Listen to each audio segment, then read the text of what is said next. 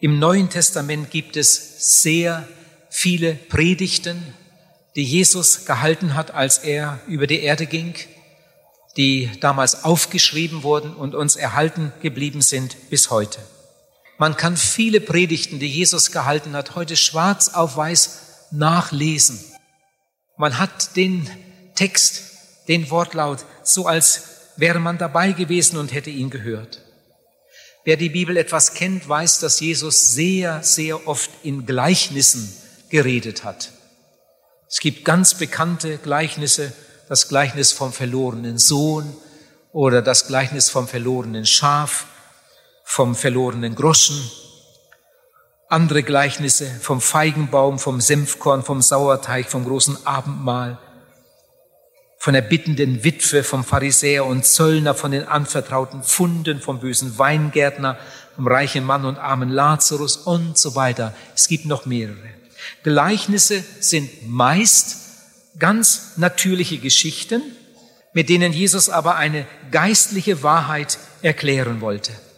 Und manchmal gibt er mit seinen Gleichnissen sogar einen Blick in die Ewigkeit. Wir wollen jetzt einmal einen Bericht lesen aus dem Lukas-Evangelium Kapitel 16 von Vers 19 an. Da sagt Jesus, es war ein reicher Mann, der kleidete sich in Purpur und kostbare Leinwand und lebte alle Tage herrlich und in Freuden. Es war aber ein Armer mit Namen Lazarus, der lag voll von Geschwüren vor seiner Tür. Und ihn verlangte seinen Hunger mit dem zu stillen, was von dem Tisch des Reichen fiel. Es kamen sogar noch die Hunde und leckten an seinen Geschwüren. Als aber der Arme starb, wurde er von den Engeln in Abrahams Schoß getragen. Der Reiche aber starb auch und wurde begraben. Als er nun in der Hölle war, das Wort kommt 23 Mal im Neuen Testament vor. Als er nun in der Hölle war, hob er in seiner Qual die Augen auf und sah Abraham von ferne und Lazarus in seinem Schoß. Und er rief, Vater Abraham, erbarme dich über mich. Sende Lazarus, damit er seine Fingerspitze ins Wasser taucht und mir die Zunge kühlt denn ich leide Pein in dieser Flamme. Abraham aber sagte, denke daran, mein Sohn, dass du dein Teil an Gutem schon in deinem Leben empfangen hast. In gleichem Maß hat Lazarus nur Böses empfangen.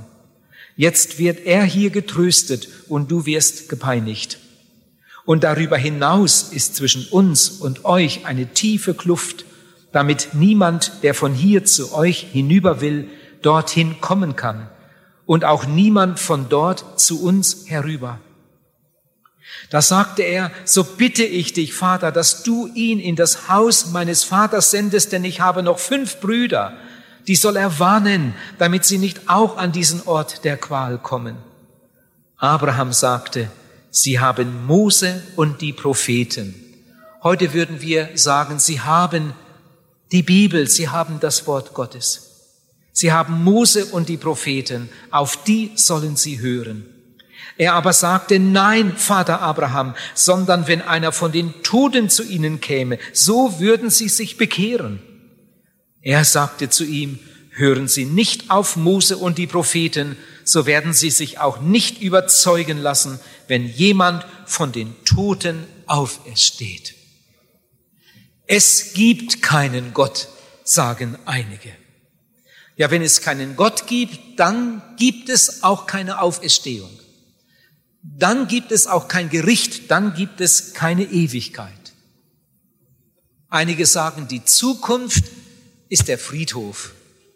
Und dann ist alles zu Ende. Mit dem Tode ist alles aus. Tod ist tot. Ein Meter zwanzig tief und dann ist alles zu Ende. Komisch ist nur, dass oft gerade solche Spötter am meisten Angst haben vor dem Tod. Eigentlich müssten sie sehr, sehr beruhigt in den Tod gehen. Aber je näher der Tod kommt, desto unruhiger werden sie. Warum ist das nicht umgekehrt? Ich habe eine Geschichte gelesen von einem jungen Soldaten, der dabei war, als sein Vorgesetzter schwer verletzt in den letzten Zügen lag auf dem Schlachtfeld. Er rang mit dem Tod und der junge Soldat, den es ja auch jeden Augenblick treffen konnte, der sah diesen furchtbaren Todeskampf und dann fragte er seinen Vorgesetzten, fürchten Sie den Tod? Und dann sagte er, nein, aber was nach dem Tod kommt. Ich habe einiges gelesen von Voltaire, ich habe einiges gelesen über Voltaire, ich habe auch einiges gelesen über seine letzten Tage und das ist dann oft sehr, sehr interessant. Ihr Lieben, wenn ihr Goethe kennenlernen wollt, dann müsst ihr nicht nur seine Gedichte lesen, dann müsst ihr nicht nur ein Buch über das Leben Goethes lesen, sondern dann müsst ihr vor allem etwas lesen über seine letzten Tage, über seine letzten Stunde. Erst dann erfährt man, wer er wirklich ist. Wir wissen etwas über die letzten Tage, über die letzten Stunden von Voltaire. Er muss ein ganz furchtbares Krankenlager gehabt haben. Ein furchtbares Sterbebett. Seine Haushälterin hat gesagt, ich möchte für alles Geld der Welt nicht noch einmal einen solchen Gottlosen sterben sehen. Goethe schrie auf dem Sterbebett übers ganze Haus. Wir wissen von Nietzsche, von diesem furchtbaren Gottlosen, von Nietzsche, dass Nietzsche gesagt hat, wenn es wirklich einen lebendigen Gott gibt, bin ich der ärmste von allen Menschen. Manche dieser gottlosen Menschen hatten einen ganz, ganz furchtbaren Tod. In Hebräer Kapitel 9, Vers 27 steht, es ist dem Menschen gesetzt, einmal zu sterben, danach aber das Gericht. Das Sterben ist unumgänglich, sagt auch die Bibel. Aber die Bibel fügt ebenso unerbittlich hinzu, danach aber das Gericht. Es gibt eine Tatsache, wir müssen alle sterben. Und es gibt eine zweite Tatsache, wir werden alle auferstehen. Und Gott wird uns nicht fragen, ob wir das wollen, sondern Gott wird uns rufen und dann stehen wir da. Es gibt eine Ewigkeit. Und es ist hochinteressant.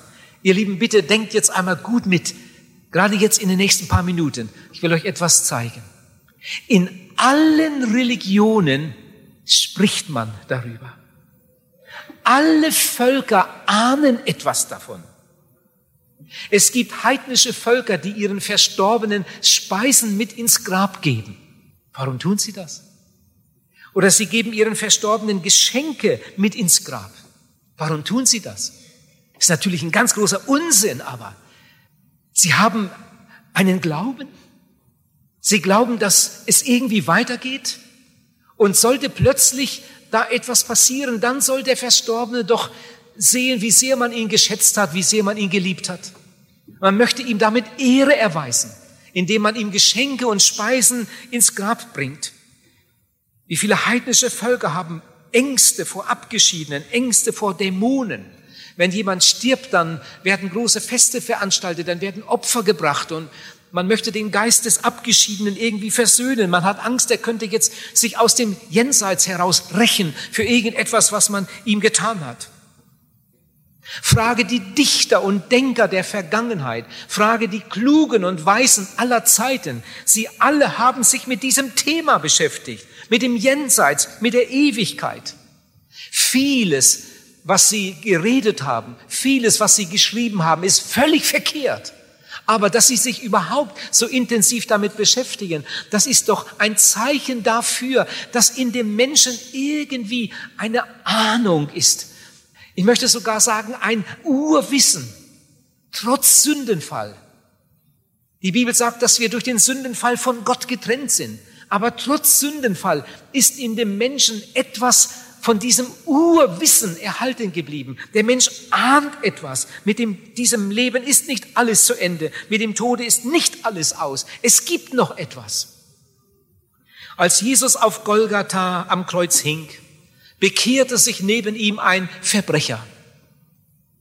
Noch im letzten Augenblick erkennt dieser Mann seine ganze Verlorenheit und Schuld und, und erkennt den Retter neben ihm, den Messias, wendet sich an Jesus, tut Buße und bittet ihn um Gnade. Und dann sagt Jesus zu dem Sterbenden, Mitgekreuzigten, du wirst mit mir im Paradiese sein. Einer der schönsten Sätze in der Bibel. Kannst du dir etwas Schöneres vorstellen, als auf dem Sterbebett, ganz kurz vor dem letzten Atemzug, aus dem Munde Jesu zu hören, du wirst mit mir im Paradiese sein. Aber diese wunderbare Christenhoffnung hat eine ganz ernste Kehrseite. Die Bibel sagt, es gibt ein ewiges Leben in der Herrlichkeit. Andererseits sagt die Bibel, der Weg ist breit, der zur Verdammnis führt, und viele sind es, die da hineingehen. Heute Abend wollen wir uns einmal ganz intensiv mit diesem Thema beschäftigen. Wir wollen über die Zukunft nachdenken. Wo geht unsere Reise eigentlich hin? Tod und was dann? Aber ich will hier einen Einschub machen und etwas ganz Wichtiges sagen, dass ja nicht jemand meint, das wäre so mein, mein Lieblingsthema. Ich predige viel, viel lieber über den Himmel. Ganz bestimmt. Aber wir haben alle schon so viel über die Liebe Gottes gehört, über den Himmel, über seine wunderbaren Pläne. Eigentlich sollten wir uns alle darauf freuen und, und sollten uns darauf vorbereiten. Aber die allermeisten Menschen tun genau das Gegenteil. Sie bereiten sich auf das Gericht vor. Sie leben in der Sünde und sterben in der Sünde. Was wird die Folge davon sein? Die Bibel sagt, was der Mensch sät, das wird er auch ernten. Ein interessantes Bild. Das ist auch wieder ein Gleichnis. Jesus hat ja sehr, sehr oft Gleichnisse gebraucht. Jesus vergleicht diese Welt mit einem Ackerfeld. Ein gutes Bild, oder? Jesus vergleicht diese Welt mit einem Ackerfeld und uns vergleicht er mit Pflanzen. Oder an einer anderen Stelle vergleicht er uns mit Bäumen. Und dann spricht Jesus von der Ernte. Irgendwann wird dieser große Garten einmal abgeerntet. Ich drohe heute Abend nicht mit der Hölle. Ich weiß, dass Jesus gekommen ist, um zu retten. Jesus möchte alle retten. Jesus hat gesagt, ich bin die Tür. Wer durch mich eingeht, wird gerettet werden. Jesus sagt, wer da will, der komme zu mir. Wer zu mir kommt, den werde ich nicht hinausstoßen. Wenn ein Mensch sich zu Jesus bekehrt und ihn aufnimmt als seinen Heiland und Retter, dann wird er gerettet für alle Ewigkeit. Ihr Lieben, theoretisch könnte die ganze Menschheit gerettet werden. Theoretisch könnte jeder Mensch, der über diese Erde geht, gerettet werden für den Himmel. Jesus hat sein Blut und Leben nicht nur für einige bestimmte Leute gegeben, sondern Jesus hat sein Leben gegeben für die ganze verlorene Welt. Theoretisch könnte jeder Mensch gerettet werden. Darf ich gerade einmal fragen, lieber Mann, bist du gerettet? Ich frage euch Frauen genauso. Liebe Frau, bist du gerettet? Und ihr jüngeren Leute, kannst du erzählen von, von einem Zeitpunkt in deinem Leben, wo du deinen verlorenen Zustand erkannt hast? Wo du mit deiner Sünde und Schuld im Gebet zu Jesus gegangen bist, wo du Buße getan und dich bekehrt hast und ihn angenommen, aufgenommen hast als deinen persönlichen Heiland und Erretter? Bist du gerettet? Wie viele Menschen haben diese gute Botschaft gehört, aber sie haben ihr Herz nie aufgemacht. In Matthäus 7, Vers 19 steht, ein fauler Baum wird abgehauen und ins Feuer geworfen. Es gibt gefährliche Irrlehrer. Es gibt Irrlehrer, die sagen, es gibt überhaupt keine Auferstehung. Es gibt viele, die das denken. Es gibt gar keine Auferstehung. Eine furchtbare Irrlehre. Dann gibt es andere, die sagen, doch, eine Auferstehung gibt es. Aber es gibt keine Hölle. Es gibt keine Verdammnis. Und dann gibt es noch eine dritte Gruppe, die sagt, es gibt überhaupt keinen Tod. Viele Spiritisten glauben das, Esoteriker. Frau Dr. Elisabeth Kübler-Ross eine große Spiritistin, Sterbeforscherin nennt sie sich. Die behauptet, dass es überhaupt keinen Tod gibt. Das, was wir Tod nennen, ist in Wirklichkeit ganz was harmloses, eigentlich ganz was Wunderbares, sagt sie. Der Mensch legt einfach seine irdische Hülle ab, sein Gefängnis, und geht in eine andere Wirklichkeit über. Er wird von wunderschöner Musik empfangen, von herrlichen Farben und da trifft er dann die, die ihm vorausgegangen sind, wieder. Egal wer, egal wer. Das, was wir Sünde nennen, darüber lacht der liebe Gott. Gott ist so groß, Gott ist so groß und so lieb. Das, was wir Sünde nennen, ist lächerlich. Sogar Leute wie Hitler und Stalin und alles, die sind alle willkommen. Das, was hier verkehrt läuft, das sind so kleine Ausrutscher, so kleine Verirrungen. Aber das, was auf uns zukommt, das wird einmal wunderbar sein. Ein Tod gibt es gar nicht. Ihr Lieben, die Bibel lehrt etwas ganz, ganz anderes. Und die Bibel sagt, wenn jemand so etwas sagt, so etwas, was nicht mit der Bibel übereinstimmt, der ist verflucht. Verflucht sind die Menschen, die das Wort Gottes verdrehen. An wie vielen Stellen spricht die Bibel über Auferstehung, über Gericht, über Verdammnis. An wie vielen Stellen hat Jesus über Gericht, über Verdammnis geredet. Von ihm ist ja auch diese Geschichte, die ich gerade gelesen habe. Da spricht Jesus von einem reichen Mann, der muss sehr reich gewesen sein. Der musste nicht arbeiten, der musste gar nicht mehr nachdenken, der hatte genug. Er feierte Feste, alle Tage, herrlich und in Freuden, nicht nur an den Feiertagen, alle Tage. Er lud seine Freunde ein, wurde wieder eingeladen, er machte sich das Leben schön und neben ihm konnten die Leute verrecken. Aber solche Leute müssen auch irgendwann einmal sterben. Zur gleichen Zeit äh, lebte der Lazarus, ein ganz armer, bedauernswerter Mann einerseits. Ich denke, Lazarus war nicht verheiratet, sonst hätte seine Frau ihm doch geholfen, er hatte wahrscheinlich keine Kinder, sonst hätten seine Kinder sich um den todkranken Vater gekümmert. Da waren keine näheren Angehörigen. Der Lazarus war in einer furchtbaren Not, aber er war gläubig. In seiner Not hat er sich dann wohl mit letzter Kraft zu dem Haus des Reichen geschleppt, in der Hoffnung, da Hilfe zu bekommen, aber da wurde er verstoßen, da hat ihm keiner geholfen. Sicher hat er gebetet und Gott hat sein Gebet erhört, aber ganz anders, als Menschen das manchmal denken. Gott hat sein Gebet erhört. Gott hat ihn einfach zu sich genommen. Ihr Lieben, so lebten damals viele Menschen, wie Jesus das hier schildert. So leben auch heute viele Menschen. Da steht, beide starben. Lazarus starb zuerst und dann starb auch der andere. In Vers 22 steht, der andere aber starb auch. Und den Lazarus, den haben sie wahrscheinlich irgendwo verscharrt. Es gab sicher keine große Beerdigung, man war froh, dass man den los war. Aber als der Reiche begraben wurde, da kamen sicher viele Leute. Wenn solche Leute sterben, also dann gibt es eine Bewegung, dann kommen die Geschäftsfreunde und dann kommen die Politiker und ah, dann kommen die, die großen Persönlichkeiten und dann werden große Reden geschwungen. Wie werden manche Leute bei der Beerdigung gelobt. Kennt ihr die Redensart? Na, den haben sie aber in den Himmel gehoben. Das sagt man dann, wenn jemand bei der Beerdigung gelobt wird. Na, den haben sie aber in den Himmel gehoben, sagt man dann. Vielleicht gehörte er auch zu den Leuten, die immer gesagt haben, mit dem Tode ist alles aus. Aber die Bibel sagt, es ist schrecklich, in die Hände des Richters zu fallen. Es ist schrecklich. Auf diesen Mann wartete eine furchtbare Ewigkeit.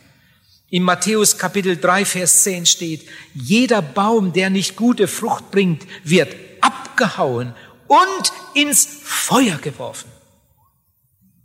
Ich möchte jetzt einmal einige Verse lesen aus Offenbarung Kapitel 20, die uns etwas sagen über das jüngste Gericht und über die Auswirkungen jenes Tages.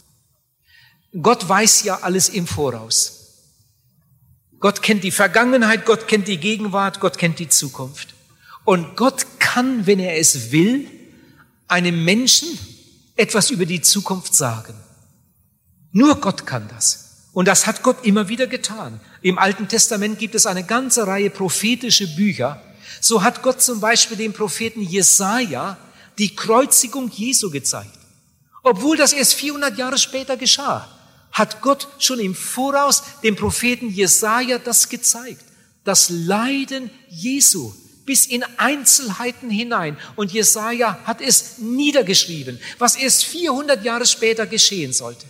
Und so gibt es viele Prophezeiungen im Alten Testament. Da haben Propheten etwas von Gott gehört oder von Gott gesehen, was sich später einmal erfüllen sollte. Und im Neuen Testament haben wir auch ein prophetisches Buch. Im Neuen Testament gibt es nur ein prophetisches Buch. Das ist die Offenbarung, das letzte Buch in der Bibel. Jesus Christus hat nach seiner Auferstehung, nachdem er die Erde schon wieder verlassen hatte und zum Vater zurückgegangen war, seinem Jünger Johannes prophetische Bilder gegeben über die Zukunft. Und er hat ihm gesagt, er soll das alles gewissenhaft aufschreiben. Und Jesus hat dem Jünger Johannes sogar gezeigt, was am jüngsten Tage passieren wird. Wie das am jüngsten Tag ungefähr ablaufen wird. Und jetzt hört einmal, was da steht. In Offenbarung Kapitel 15 steht, in Offenbarung Kapitel 20, Vers 15 steht, am Gerichtstage werden Bücher aufgetan. Und wenn jemand nicht im Buch des Lebens aufgeschrieben ist, dann wird er geworfen in den feurigen Pfuhl. In den Versen 13 und 14 steht, dann gibt das Meer die Toten heraus, die darin sind, und der Tod und sein Reich geben die Toten heraus, die darin sind, und sie werden gerichtet, jeder nach seinen Werken. Und der Tod und die Totenwelt werden in den feurigen Pfuhl geworfen. So wird es sein am jüngsten Tag oder am Gerichtstag. In Kapitel 21, Vers 8 steht, aber feige, ungläubige, verabscheuenswerte Menschen, Mörder und Unzüchtige, Zauberer und Götzendiener und alle Lügner, deren Los wird der Pfuhl sein, der mit Feuer und Schwefel brennt. Das ist der zweite Tod. Das ist der Ort. Wir können uns das sicher alle schlecht vorstellen. Auf jeden Fall ist es ein Ort des Grauens. Es gibt Spötter, die machen Witze darüber. An mir tut das dann jedes Mal richtig weh. Wenn möglich wende ich mich ab, wenn ich in so eine Gesellschaft gerate. Da ist man irgendwo unter Männern und dann fängt einer an, Witze zu ziehen. Weil ihm das Wetter nicht gefällt, schimpft er über Petrus als ob Petrus auch nur das geringste mit dem Wetter zu tun hätte. Wenn ihm das Wetter nicht gefällt, dann schimpft er über Petrus. Jemand macht Witze über den Heiligen Geist. Ich glaube, dass das etwas unheimlich Gefährliches ist. Es gibt Menschen, die machen Witze über die Hölle. Da sagt jemand, na ja, das wird ja interessant. Da treffen wir ja dann alle unsere Kumpel wieder. Wenn es eine Hölle gibt, na ja, dann müssten die ja dann alle da sein. Das wird ja interessant.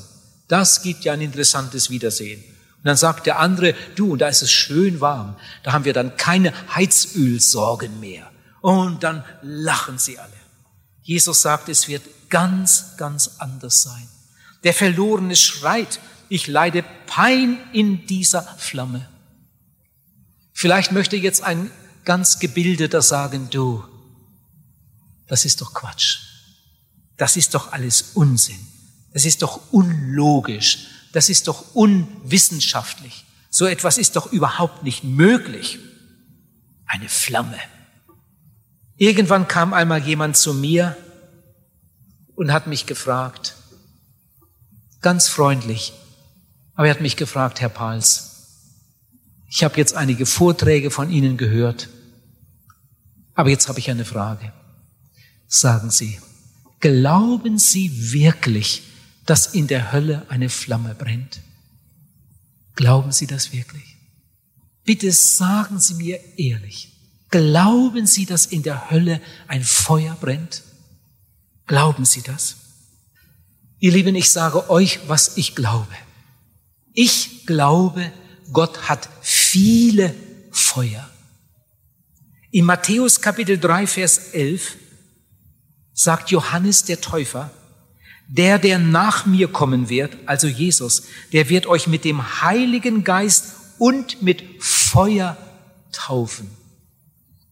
In Lukas Kapitel 12, Vers 49 sagt Jesus, ich bin gekommen, um ein Feuer auf der Erde anzuzünden.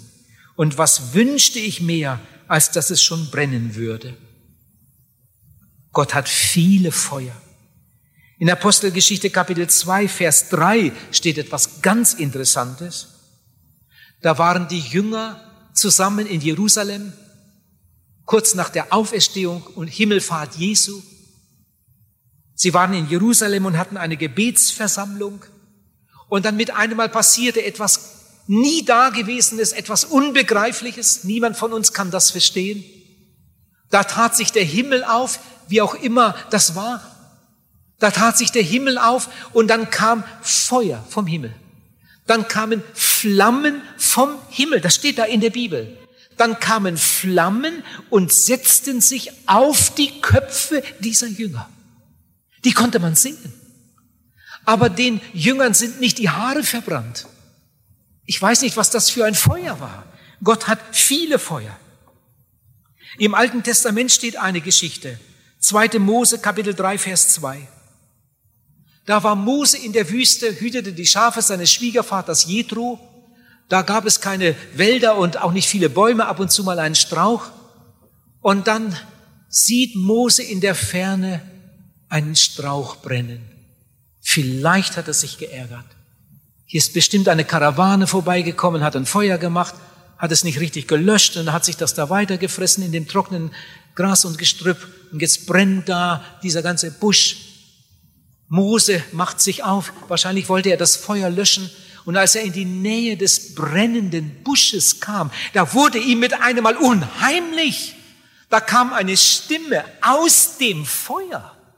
Die Stimme kam nicht aus einer Wolke, sondern die Stimme kam aus dem Feuer und Mose fiel zu Boden. Und diese Stimme, diese Stimme, die kannte ihn, die rief ihn mit Namen Mose, Mose. Gott sprach aus der Flamme mit Mose und gab ihm dann einen ganz großen Auftrag. Mose hat dann später das Volk Israel aus Ägypten geführt. Sie zogen dann auf einer langen Wanderung durch die Wüste. Sie kamen zum Berg Horeb und da erlebte das ganze Volk etwas, etwas Unbegreifliches. Sie waren am Berg Mose. Ich war schon einige Male da. Ich war auch schon ein paar Mal oben drauf auf der Spitze. Ihr Lieben, der Berg ist ein Stein. Das ist nur Stein. Da ist kein Wald. Da sind keine Bäume. Da ist kein Holz, das brennen könnte oder sonst was. Das ist Stein. Und dann kam Gott auf diesen Berg. Das ganze Volk hatte sich vorher an dem Berg versammelt. Gott hatte Anweisung gegeben. Gott wollte mit dem Volk reden. Und dann stand das ganze Volk, Tausende, aber Tausende von Menschen an dem Berg.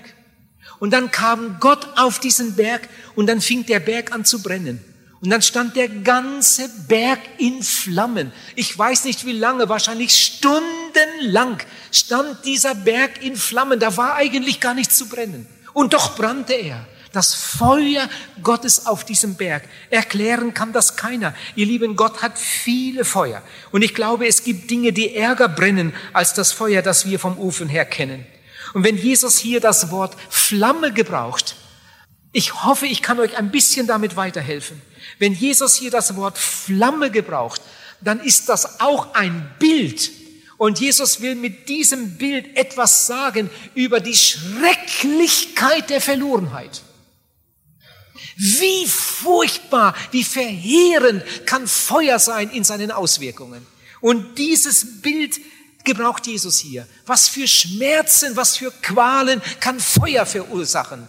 Und Jesus gebraucht jetzt hier dieses Bild, um ein ganz klein wenig uns da heranzuführen, uns ein ganz klein wenig auf diese Qualen hinzuführen. Dass das Feuer nicht ein Feuer ist, wie wir es von unserem Ofen her oder von einem äh, Kaminfeuer her kennen, das ist mir ganz klar. Wenn wir ein Feuer anmachen im Garten, angenommen, dann wird es hell. Wenn wir einen Abend ein Feuer anmachen irgendwo, dann wird es hell. Aber in der Hölle ist äußerste Finsternis. Wenn wir ein Feuer anmachen, dann wird es warm. Aber da steht, da ist Heulen und Zähneklappen. Ich kann das auch nicht verstehen. Ich, mir kann das nur ein wenig helfen, um zu merken, was für schreckliche Dinge auf die Menschen zukommen, die nicht gerettet sind die vom Teufel verführten, Millionen sind's, die taumeln diesem Gericht und diesem Abgrund entgegen. Aber den hat der Teufel so getarnt, dass man ihn kaum sieht. Und wenn jetzt jemand hier ist, und ich gehe davon aus, dass einige von der Gruppe hier sind, wo so viele Menschen zusammen sind, sind sicher auch einige von der Gruppe, die sagen, das glaube ich alles nicht. Wenn du zu der Gruppe gehörst, die sagt, das glaube ich alles nicht, dann kann ich dir sagen, solchen Leuten begegne ich jeden Tag, jeden Tag, jeden Tag. Aber ich kann dir auch noch sagen, gerade darum gehst du ja verloren. Das ist ja dein Problem. Wenn du das glauben würdest, dann würdest du dich ja für Jesus entscheiden.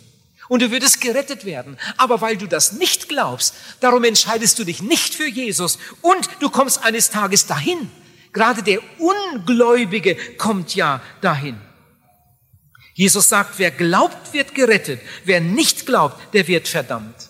Hört mal, das Wesen der Verführung besteht darin, dass der Verführte nicht weiß, dass er verführt ist.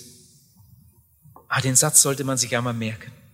Das Wesen der Verführung besteht darin, dass der Verführte nicht weiß, dass er verführt ist. In dem Moment, wo er es merkt, kann er aussteigen. Es gibt Verführung in der Politik. Es gibt Verführung auf sexuellem Gebiet.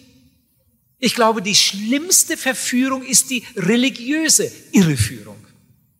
Und darum müssen wir darüber reden. Es gibt Menschen, die wollen, wenn sie das Evangelium hören, immer nur das Schöne hören, das Gute, die frohe Botschaft.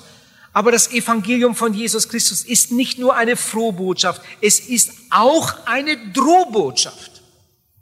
Wer Gnade verkündigt ohne Gericht, der verkündigt billige Gnade. Der verkündigt nur die halbe Wahrheit. Der hat Schlagseite. Ein schottischer Erweckungsprediger hat einmal gesagt, wer mir von einem Gott der Gnade spricht, ohne in ihm auch den Gott des Gerichtes zu sehen, den halte ich ohne Zögern für einen Dummkopf seiner eigenen Einbildung.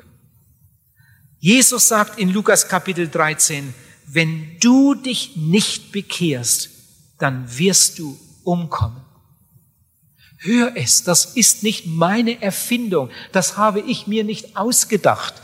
Jesus sagt, wenn du dich nicht bekehrst, wirst du umkommen. Von wegen, wir kommen alle, alle, alle in den Himmel. In Johannes 3 steht, Wer nicht von neuem geboren ist, kann das Reich Gottes nicht sehen. Ihr Lieben, es gibt keine Hoffnung für den Unbekehrten. Manchmal gibt es Menschen, die meinen, man könnte nach dem Sterben vielleicht noch einiges gut machen oder einiges nachholen. Es gibt keine Hoffnung für den Unbekehrten. Gestern Abend bekehrte sich ein Mann, älter als ich. Ich habe dem Mann gesagt, wenn sie gestern gestorben wären, wären sie verdammt in alle Ewigkeit. Welch eine Gnade, dass sie diesen Tag, diesen Abend noch erleben durften. Und dass sie es heute Abend endlich, endlich verstanden und angenommen haben.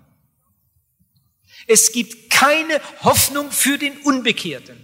Auf ihn wartet nur, und ich sage es jetzt mal in der Reihenfolge, auf den unbekehrten Menschen wartet nur Sterben, Auferstehung, Gericht, Verurteilung, Verdammnis, Tod, der zweite Tod, die ewige Nacht. Jesus spricht hier von Hölle und Qual und Verdammnis. Ich sag's nochmal, das ist nicht meine Erfindung. Ich würde nie, nie so etwas predigen. Aber die Bibel ist voll davon. Wenn früher jemand mit mir diskutiert hat und er hat gesagt, mit dem Tod ist alles aus, dann konnte ich hitzig werden und diskutieren und von wegen und, und, und. Wenn mir heute jemand sagt, mit dem Tod ist alles aus, dann bleibe ich in der Regel sehr ruhig und sage, du, ein Stück weit hast du recht. Ein Stück weit hast du recht. Mit dem Tode ist, du musst das etwas anders sagen. Mit dem Tode ist vieles aus dann stimmt es. Mit dem Tode ist vieles aus. Da gibt es keine Fürbitte mehr. Da gibt es keinen Einladungszettel mehr. Da gibt es keine Evangelisation mehr. Da gibt es überhaupt kein Evangelium mehr. Da gibt es keine Einladung zur Entscheidung. Da gibt es keine Seelsorge. Da gibt es keine Bekehrung. Da gibt es keine Wiedergeburt. Mit dem Tode ist vieles aus. Aus, für immer aus. Keine Errettung. Das ist so schrecklich. Denn da ist Ernte. Da gibt es nur noch ein einziges Thema und das heißt zu spät. Was ist das für ein schreckliches Wort? Zu spät. In einem Lied heißt es, dann bricht der Jammer an. Ewig zu spät. Die Leute kommen zur Einsicht, aber es ist zu spät. Ihr Lieben, bitte versetzt euch doch einmal in euren Gedanken jetzt in die Lage derer, die ohne Bekehrung in die Ewigkeit gegangen sind. Die Auferstehung kommt und plötzlich merken sie, es gibt eine Ewigkeit. Sie haben das Verlangen, andere zu warnen, aber es ist zu spät. Wenn du die Frühlingszeit verträumst, sagt der Dichter, wird schlecht die Ernte sein. Was bei der Aussaat du versäumst, holst du im Herbst nicht ein. Ganze Familien werden dort versammelt sein. Ganze Kreise werden dort versammelt sein, manche mit ihren gottlosen Leitern und werden sich gegenseitig verfluchen. Sie haben nur Wassersuppe der Bibelkritik und des Unglaubens vorgesetzt bekommen und haben sich niemals bekehrt. Andere werden dort sein, die haben die besten Predigten gehört. Manche haben sogar Jesus Christus persönlich gehört. Manche haben Paulus gehört. Manche haben Petrus gehört. Manche haben irgendwo in einer Baptistengemeinde eine Evangelisation miterlebt. Manche haben in der Evangeliumschristengemeinde gesessen und haben ernste Predigten gehört. Und dann sind sie dort. Oh, wie viele werden einmal dort sein. Wie viele, die gerettet sein könnten, aber sie sind nicht gerettet. Ich denke, es gibt heute Abend eine ganze Reihe Leute hier, die könnten schon lange bekehrt sein, aber die sind nicht bekehrt. Und die wissen das auch ganz genau. Die sitzen da, hören die Predigt und wissen ganz genau, ich bin noch nicht bekehrt. Und vielleicht gehen sie heute Abend wieder nach Hause, ohne sich zu bekehren und wissen nicht, ob sie morgen noch leben. In Römer Kapitel 2 steht, Ungnade und Zorn, Jammer und Herzeleid wird über all die Menschen kommen, die in der Sünde weitergelebt haben, obwohl sie die Wahrheit gehört haben. In 1. Thessalonicher Kapitel 1 steht, wenn der Herr Jesus mit seinen mächtigen Engeln vom Himmel kommt, dann wird er mit flammendem Feuer alle diejenigen richten, die der Heilsbotschaft des Herrn Jesus nicht gehorcht haben. In Hebräer 10, Vers 31 steht, es ist schrecklich, in die Hände des lebendigen Gottes zu fallen. Es gibt Leute, die sagen, das ist ein Märchen. Ihr Lieben, wenn das ein Märchen wäre, ja, dann wäre Jesus ein Witzbold. Dann wäre Jesus der größte Märchenerzähler. Dann wären Paulus und Petrus Märchenerzähler. Dann wären wir alle Märchenerzähler. Aber wenn wir die Bibel lesen, dann merken wir, Jesus war davon überzeugt. Petrus, Paulus, die haben das geglaubt. Und sie haben es gepredigt mit, mit großer Hingabe und Überzeugung. Wie viele Bibelstellen gibt es über Auferstehung und über Gericht? Entschuldigung, im Psalm 22 steht in Vers 30, vor ihm werden die Knie sich beugen, alle, die zum Staube hinabfuhren.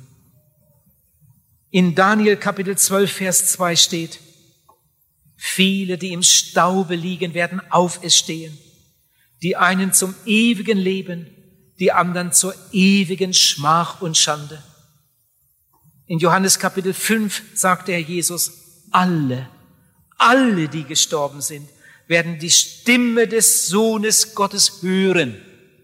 Und sie werden hervorkommen, die einen zum Leben und die anderen zum Gericht. In Jesaja Kapitel 26 steht in Vers 19, Deine Toten werden leben. Deine Leichname werden auferstehen.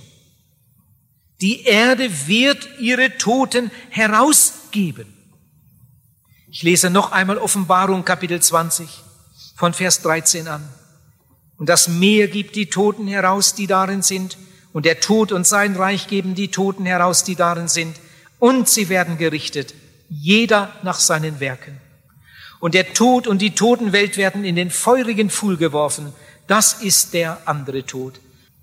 Und wenn jemand nicht gefunden wird, eingetragen im Buch des Lebens, wird er gleichfalls geworfen in den feurigen Pfuhl. In Ezekiel Kapitel 33, Vers 11 steht, Gott will nicht, dass der Sünder in seiner Sünde sterbe, sondern dass er sich bekehre und lebe. Aber die meisten bekehren sich nicht. Jemand hat einmal gesagt, Sünden vergeben, das ist Gottes Lieblingsbeschäftigung. Oh, der Satz hat mir so gefallen. Sünden vergeben, das ist Gottes Lieblingsbeschäftigung. Wenn du der größte Sünder der Welt wärst, wie Manasse, über den wir gestern Abend nachgedacht haben, wenn du heute Abend kämst mit deiner ganzen Sünde und Schuld, mit der Bitte um Vergebung. Jesus würde dir vergeben. Er würde dich so reinmachen, als hättest du noch nie in deinem Leben eine Sünde getan. Sünden vergeben, das ist Gottes Lieblingsbeschäftigung, aber die Menschen wollen nicht. Jesus hat viel gepredigt in den Jahren seines Erdenlebens. Er hat auch oft in Jerusalem gewirkt, als Jesus das letzte Mal nach Jerusalem kam in diese so heiß geliebte Stadt, als Jesus das letzte Mal nach Jerusalem kam. Da kam er vom Ölberg, viel Volk war da, seine Jünger waren da. Kann mir so richtig vorstellen, wie sie da hinuntergingen, vor ihnen das Kidrontal, da der Tempelberg, damals stand der Tempel noch da mit den leuchtenden Kuppeln. Und sie gingen diesen Weg und dann blieb Jesus stehen. Und das steht in Lukas Kapitel 19. Und er sah die Stadt an und fing an zu weinen. Lukas 19, Vers 41. Ich hatte die Bibel schon viele Male durchgelesen, von vorne bis hinten. Das Neue Testament noch öfter als das Alte Testament. Aber diese Bibelstelle war mir noch nie aufgefallen. Hatte ich irgendwie immer drüber hinweggelesen. Eines Tages hatte ich die Bibelstelle wieder vor mir. Und dann habe ich sie nochmal gelesen. Was steht da? Was steht da? Ihr Lieben, man muss sich das einmal vorstellen. Jesus, der Sohn Gottes, steht vor Jerusalem, sieht sich die Stadt an. Mit einmal fängt er an, bitterlich zu weinen. Jesus. Ich glaube, die Jünger haben überhaupt nichts mehr begriffen. Vielleicht haben sie ihn angesehen und gefragt, Meister, was ist denn jetzt los? Was soll denn das? Warum weinst du denn? Die Leute würden dich am liebsten zum König machen und da stehst du und weinst. Warum weinst du denn? Jesus sagt, Jerusalem, Jerusalem, wie oft habe ich dich gerufen? Wie oft habe ich dich sammeln wollen, wie eine Henne ihre Jungen sammelt unter ihren Flügeln. Aber du hast nicht gewollt. Und dann verkündigt er dieser Stadt das Gericht und sagt, hier wird kein Stein auf dem anderen bleiben, weil ihr die Zeit der Gnade nicht wahrgenommen habt. Und was für schreckliche Gerichte sind über Jerusalem gekommen. Ihr Lieben, ich glaube, Jesus weint immer noch. Er weint über dich, über einige von uns die schon so viel gehört haben von seiner Liebe und immer noch in der Sünde leben. Die genau wissen, dass sie nicht bekehrt sind. Und die ernsteste Predigt hinter sich lassen, abstreifen, als hätten sie es nicht gehört. Und Jesus sagt, du hast nicht gewollt. Von wegen nicht gekonnt. Nicht gewollt. Ihr Lieben, ich glaube, manchmal weint Jesus auch über seine Jünger. Auf dem Büchertisch liegt ein Buch, Glühende Retterliebe. Ich kann das Buch beinahe auswendig. Ich weiß nicht, wie oft ich es gelesen habe und immer wieder lese. Es ist gleich nach der Bibel eins meiner liebsten und wertvollsten Bücher. Ich habe es auf meinen Reisen fast immer mit. Und immer wieder schlage ich es auf und lese wieder ein paar Seiten und denke darüber nach. Glühende Retterliebe. Ich glaube, manchmal weint Jesus auch über seine Jünger. Wenn die Last der Verantwortung steht da auf Seite 155, wenn die Last der Verantwortung für deine Mitmenschen nicht schwer auf dir liegt, dann hast du selbst eine Erneuerung nötig. Ist es möglich, dass du auf dem schmalen Pfad zum Himmel bist, während deine Lieben verloren gehen? Und ist es wahr, dass du keine innere Not leidest um ihretwillen? Dass dich die Last der Verantwortung für sie kein bisschen bedrückt? Dass deine Augen trocken bleiben? Dass du ganz ruhig und zufrieden bist bei dem klaren Bewusstsein, dass du gerettet bist und zum Himmel gehst, während sie in die Hölle fahren werden? Wie steht es um deinen Vater? Wie wird es deiner Mutter ergehen? Wie steht es mit deinen Söhnen und Töchtern? Mit deiner Frau oder deinem Mann, hast du Heilsgewissheit und sie gehen verloren und trotzdem leidest du keine innere Not um sie? Hast trotzdem keine Gebetslast für sie auf dem Herzen? Oh, wenn ich wüsste, dass ich einen Sohn oder eine Tochter hätte, die keine Gewissheit der Sündenvergebung hätten, ich weiß nicht, woher ich dann die Ruhe zum Essen und Schlafen nehmen könnte. Ich glaube, ich würde die halbe Nacht aufbleiben und in meiner großen Herzensangst vor dem Angesicht Gottes rufen und flehen um ihretwillen. Ich würde die Hörner des Altars ergreifen und sie nicht eher loslassen, bis sie Jesu erlöstes Eigentum geworden wären. Meine Augen wären voller Tränen und mein Herz voll Kummer und Sorge. Ich könnte keine Ruhe finden, bis sie die große Entscheidung für Christus getroffen hätten. Wie könnte ich dastehen und es aushalten, dass in unserem Kreis Lücken sind? Ich möchte jedes Glied meiner Familie bekehrt sehen und ich könnte es nicht ertragen, wenn es anders wäre. Ach, wenn man angefangen hat, kann man fast nicht mehr aufhören. So spannend, so ergreifend ist dieses Buch. Ihr Lieben, ich weiß, wir können unsere Angehörigen nicht zwingen. Das weiß ich wohl. Manchmal ist es besser, man hört auf, sie zu belabern und spricht mit Jesus. Man übt sich in der Liebe und sagt seinen Kummer dem Herrn Jesus. Aber das ist eine Not, dass es Menschen gibt, die sind bekehrt, die sind wiedergeboren, ihre Angehörigen sind noch nicht errettet und sie wissen das auch, dass ihre Angehörigen nicht errettet sind. Aber du siehst sie in keiner Gebetsstunde. Irgendwie scheint sie das gar nicht zu berühren. Ich habe manchmal so bei mir gedacht, oh, wenn eins meiner Kinder nicht bekehrt wäre. Ich weiß, ich könnte sie nicht zwingen. Und dass sie bekehrt sind, das ist auch nicht mein Verdienst, sondern das ist Gottes Gnade, das weiß ich wohl.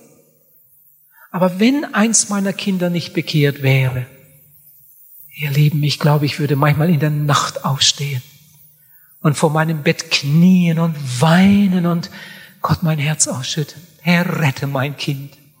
Rette mein Kind. Wie soll ich das aushalten? Wie soll ich damit leben? Ich bin dabei und erlebe mit, wie andere sich bekehren. Und mein Sohn irgendwo in der Disco bei teuflischer Musik mit Alkohol und in der Sünde. Ihr Lieben, ich glaube, manchmal weint Jesus über seine Jünger weil die so wenig berührt sind von dem Ernst dieser Botschaft. Da kann jemand eine ganze Evangelisation hinter sich bringen und hat keinen einzigen Menschen eingeladen. Er weiß genau, seine Arbeitskollegen sind nicht bekehrt. Er arbeitet schon acht Jahre mit ihnen in derselben Firma. Er hat den Arbeitskollegen noch nie ein neues Testament gegeben, noch nie ein evangelistisches Buch angeboten, noch nie einen Traktat gegeben oder eine Kassette geliehen noch nie eingeladen zur Evangelisation. Ihr Lieben, sag mal, wie ist das möglich? Wie hat der Teufel nur so viele, viele gläubige Menschen irgendwie so eingelullt, eingeschläfert, dass sie gar nicht mehr merken, um was es hier eigentlich geht? Es geht um die Ewigkeit. Es geht um Himmel und Hölle. Es geht um Rettung oder ewige Nacht. Zwischen diesen beiden gibt es keine dritte Station. Eigentlich sollten die Gläubigen kühne Krieger sein. Aber die meisten sind nur noch harmlose Spaziergänger. Und der Teufel lacht über sie. Warum haben manche Christen nur so wenig Retterliebe? Ich glaube, das ist auch ein Werk des Teufels. Die Unbekehrten, die verführt er zur Sünde und die Gläubigen verführt er zur Oberflächlichkeit, zur Lauheit. Wir sind beide gerufen. In Offenbarung 20, Vers 10 steht, sie werden gepeinigt werden, Tag und Nacht, von Ewigkeit zu Ewigkeit. Eine andere Übersetzung sagt, durch die Ewigkeiten hin. Was ich da schon drüber nachgegrübelt habe, kann das alles nicht richtig verstehen. Wie, wie wird das nur sein? Wenn ich dann an die Bibelstelle denke, es ist schrecklich, in die Hände des lebendigen Gottes zu fallen, da muss ich nicht länger nachgrübeln. Es wird schrecklich sein. Offenbarung 14, Vers 11. Und der Rauch ihrer Qual steigt auf von Ewigkeit zu Ewigkeit. Und sie finden keine Ruhe, Tag und Nacht.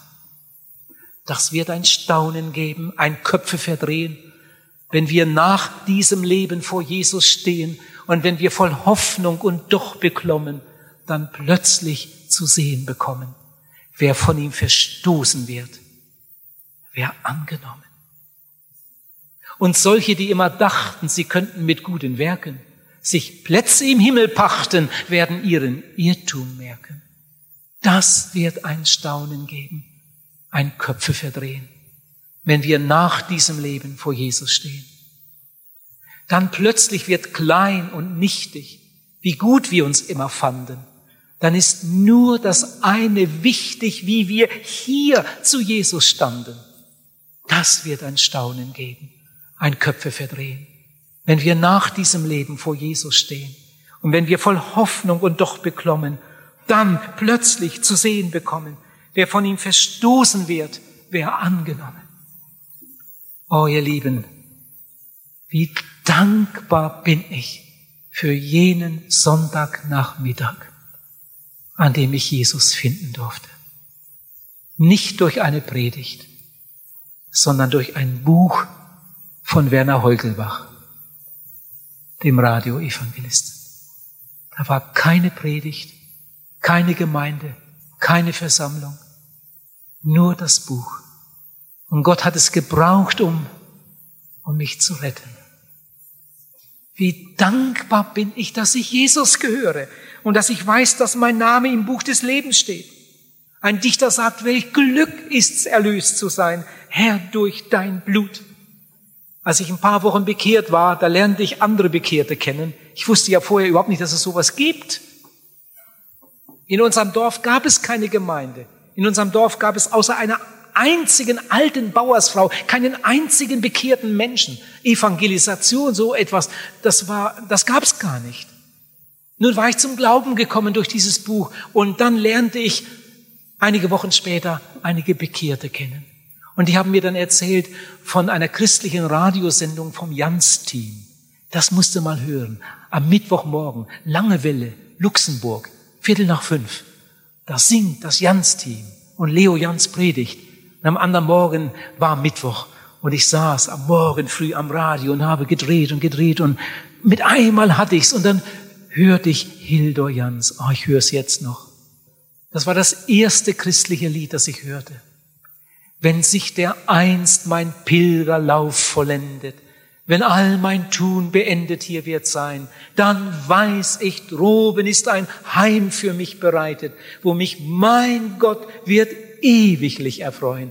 Einige der Älteren kennen das Lied sicher noch, wurde damals öfter als Heilslied gesungen. Und ich saß da am Radio und die Tränen liefen mir über die Wangen. Ich habe dann danach viele weitere Sendungen gehört ein Jahr später kam dann das Jans-Team nach Hannover in die Niedersachsenhalle Und dann konnte ich sie aus allernächster Nähe sehen und die Lieder und die Botschaft hören. Inzwischen hatte ich auch eine gute Gemeinde gefunden und habe dann meine Entdeckungsreise mit Jesus gemacht. Oh, wie dankbar denke ich zurück. Ihr Lieben, bevor Jesus diese Erde verlassen hat, hat er das hohe priesterliche Gebet gebetet. Johannes 17 steht das. Und da hat Jesus gebetet, Vater. Er hat für seine Jünger gebetet. Wir sind da auch eingeschlossen, wenn wir bekehrt sind. Hat Jesus gebetet, Vater, ich will, dass wo ich bin, auch die bei mir seien, die du mir gegeben hast. Sie sollen meine Herrlichkeit sehen, die du mir gegeben hast. Ihr Lieben, das Beste kommt noch für die, die bekehrt und wiedergeboren sind. Gab einen Liederdichter, christlichen Liederdichter Paul Gerhard. Er ist einer meiner liebsten Liederdichter. Wie viele, viele Lieder von Paul Gerhard kenne ich auswendig vom ersten bis zum letzten Vers. Und manchmal singe ich sie laut, wenn ich im Auto unterwegs bin auf der Autobahn. Paul Gerhard, er konnte über alles ein Lied machen. Er konnte den Frühling besingen und den Sommer, die Pflanzen und die Vögel. Geh aus, mein Herz, und suche Freud an dieser schönen Sommerszeit. Und gerade in dem Lied, wo er den, den Sommer besingt, den Frühling und die Pflanzen und die Blumen, da kommt er dann an eine Stelle, da singt Paul Gerhard, oh, denk ich, bist du hier so schön auf dieser armen Erde? Was wird doch erst nach dieser Welt dort in dem schönen Himmelszelt und güldenen Schlosse werden? Oh, wär ich da, oh, stünd ich schon, du großer Gott vor deinem Thron und trüge deine Palmen. Dann wollte ich nach der Engel weiß erhöhen deines Namens Preis mit tausend schönen Psalmen. Was sind das für herrliche Lieder? Ihr Lieben, dahin sind wir unterwegs, wenn wir bekehrt und wiedergeboren sind und wirklich Jesus gehören. Das Beste kommt noch. Bist du dabei? Das Beste kommt noch. Nächte gibt es dort nicht mehr. Es ist ein Lichtmeer, eine Herrlichkeit, die unser irdisches Auge nicht fassen könnte. Erlöste, deren Triumph den Himmel erfüllt. Sänger, die in überirdischen Melodien die Ehre ihres Schöpfers besingen. Wunderbare Chöre, völlig glücklicher Menschen, die ihrem Erretter Lob, Ehre und Dank darbringen. Heiliges Land, heiliges Land. Der Apostel Paulus schreibt an die Gemeinde in Thessalonich, die Gemeinde war durch seinen Dienst entstanden. Inzwischen waren da irgendwelche Fragen aufgekommen und manche Leute waren unsicher geworden. Es ging um die Ewigkeit. Und dann schrieb Paulus ihnen diesen Brief. In 1. Thessalonicher Kapitel 4, Vers 13 steht, wir wollen euch aber, liebe Brüder, nicht im Ungewissen lassen über die, die schon verstorben sind, damit ihr nicht traurig seid wie die anderen, die keine Hoffnung haben. Wenn wir glauben, dass Jesus gestorben und auferstanden ist, so wird Gott ebenso auch die, die in Christus entschlafen sind, also die bekehrt waren, wiedergeboren waren, im Glauben gelebt haben und entschlafen sind, mit ihm zu neuem Leben führen. Denn das sagen wir euch mit einem Wort des Herrn. Wir, also wir Bekehrten, wir, die wir noch leben und bis zur Ankunft des Herrn am Leben bleiben, werden denen nicht zuvorkommen, die im Glauben entschlafen sind. Denn der Herr selbst wird mit befehlendem Wort, mit der Stimme des Erzengels und mit der Posaune Gottes vom Himmel herabkommen. Und zuerst werden die Toten, die in Christus gestorben sind, auferstehen. Danach werden wir Gläubigen, die wir dann noch am Leben sind, zugleich mit ihnen auf Wolken in die Luft entrückt werden, dem Herrn entgegen. Und so werden wir bei dem Herrn sein für alle Zeit.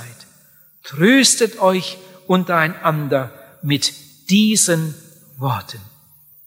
Ein Dichter sagt, wenn er die Erlösten sammelt aus den Völkern, aus den Stämmen, wir dann stehen voller Staunen vor dem Throne seiner großen Herrlichkeit. Was wird das für ein Wiedersehen sein? Offenbarung 21, Vers 27. Aber nichts Unreines wird hineinkommen. Keiner, der mit Gräueltat und Lüge umgeht, sondern nur, wer im Lebensbuch des Lammes geschrieben steht. Ich sage es noch einmal. Ihr Lieben, ich habe viel, viel Grund, dankbar zu sein für viele, viele Dinge. Aber es gibt nichts, das mich dankbarer macht, als die Tatsache meiner Errettung. Ich weiß nicht, wie viel tausendmal ich schon zu Jesus gesagt habe, Herr Jesus, ich danke dir, dass du mich errettet hast. Ich danke dir, dass ich dein Eigentum sein darf.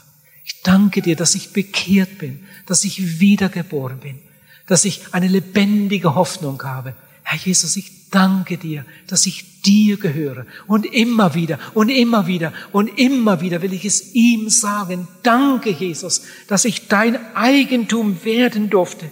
Ich habe mich bekehrt und du hast mir vergeben. Ich habe dich aufgenommen und du hast mir neues Leben geschenkt. Und du hast mich festgehalten in all den Jahren. Mit dir darf ich unterwegs sein. Ich weiß, wo es hingeht. Jesus kommt wieder. Jesus kommt in Herrlichkeit. Ich frage dich, lieber Zuhörer, was meinst du? Bist du dabei? Bist du dabei? Stell dir vor, ich käme nach Hause am Montag. Ich würde mit meiner Frau zum Einkaufen fahren. Es gäbe einen Verkehrsunfall und wir wären beide tot. Wir haben ein Testament gemacht. Man sollte spätestens mit 50 ein Testament machen, damit sich nachher nicht die Hinterbliebenen streiten. Nun, wir hinterlassen nicht viel, aber etwas ist da. Wem gehört das? Das gehört unseren Kindern. Wir haben vier zu vier gleichen Teilen. Keins wird bevorzugt, keins wird benachteiligt. Das, was wir hinterlassen, gehört unseren Kindern.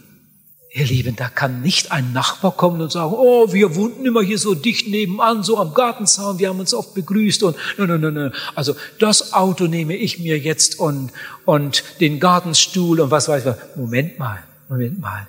Nur die Kinder, nur die Kinder. Die anderen haben keinen Anspruch. Lieber Zuhörer, bist du schon ein Kind Gottes? Bist du wiedergeboren? Steht dein Name in seinem Buch?